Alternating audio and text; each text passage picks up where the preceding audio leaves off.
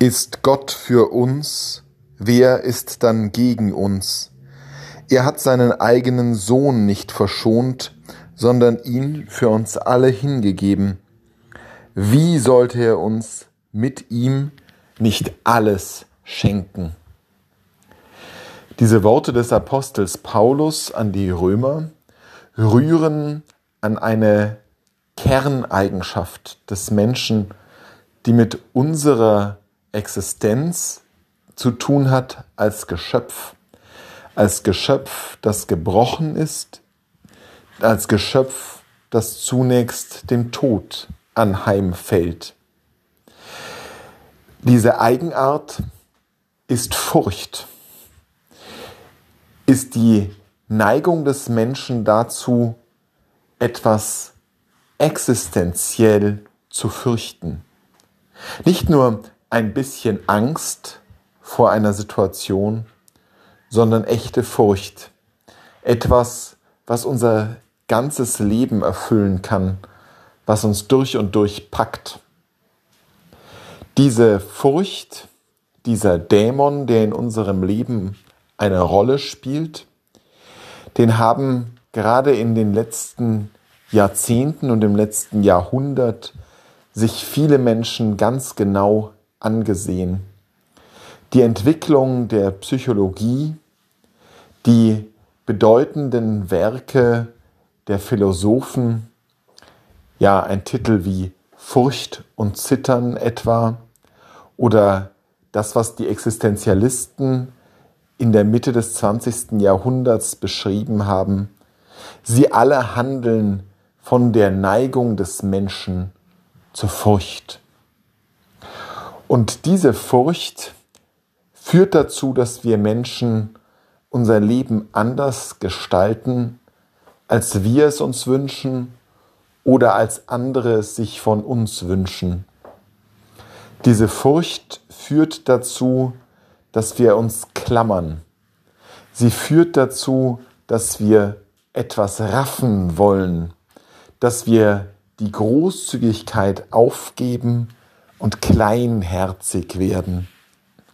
Die Furcht führt dazu, dass wir manche Menschen abstoßen, dass wir aus Angst vor Verlust etwas nicht eingehen, uns auf Beziehungen, auf Aufgaben und Verantwortungen nicht einlassen.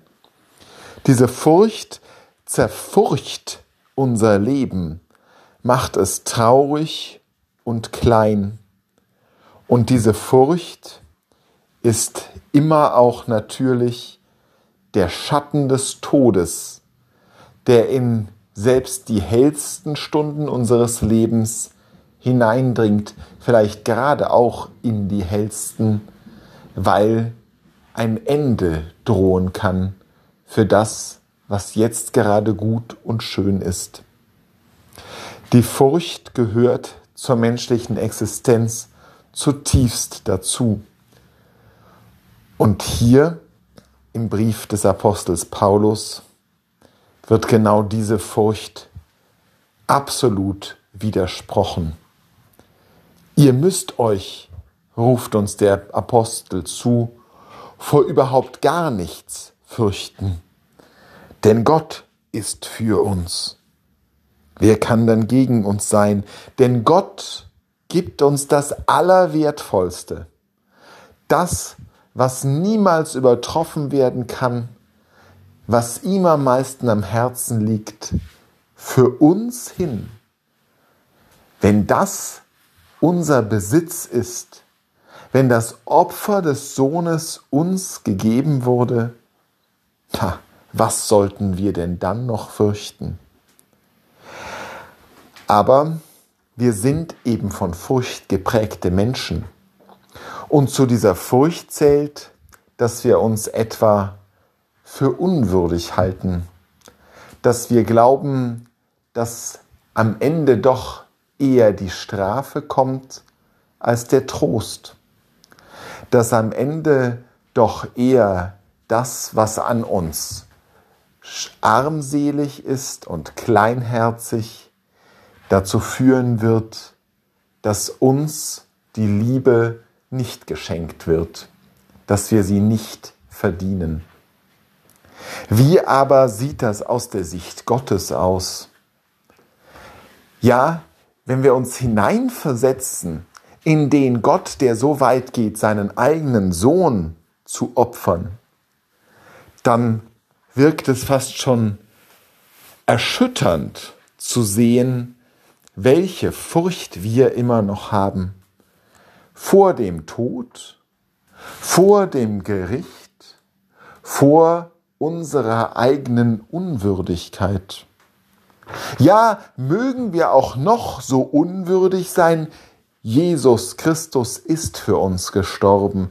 Jesus Christus hat sein Leben hingegeben, damit es keinen Grund zur Furcht mehr gibt, damit der Tod beseitigt ist, damit wir uns ganz auf die Liebe einlassen können.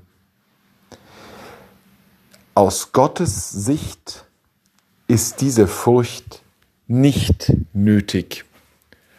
Und wenn wir das ehren wollen, was er getan hat, in seiner Liebe und Zuwendung zum Menschen, können wir das eben auch tun, indem wir versuchen, diese Furcht loszuwerden. Es gibt nichts zu fürchten, gar nichts. Denn Gott hat uns erlöst und seinen Sohn für uns gegeben, damit wir mit ihm leben und auferstehen und damit wir mit ihm lieben und keine Furcht mehr haben müssen.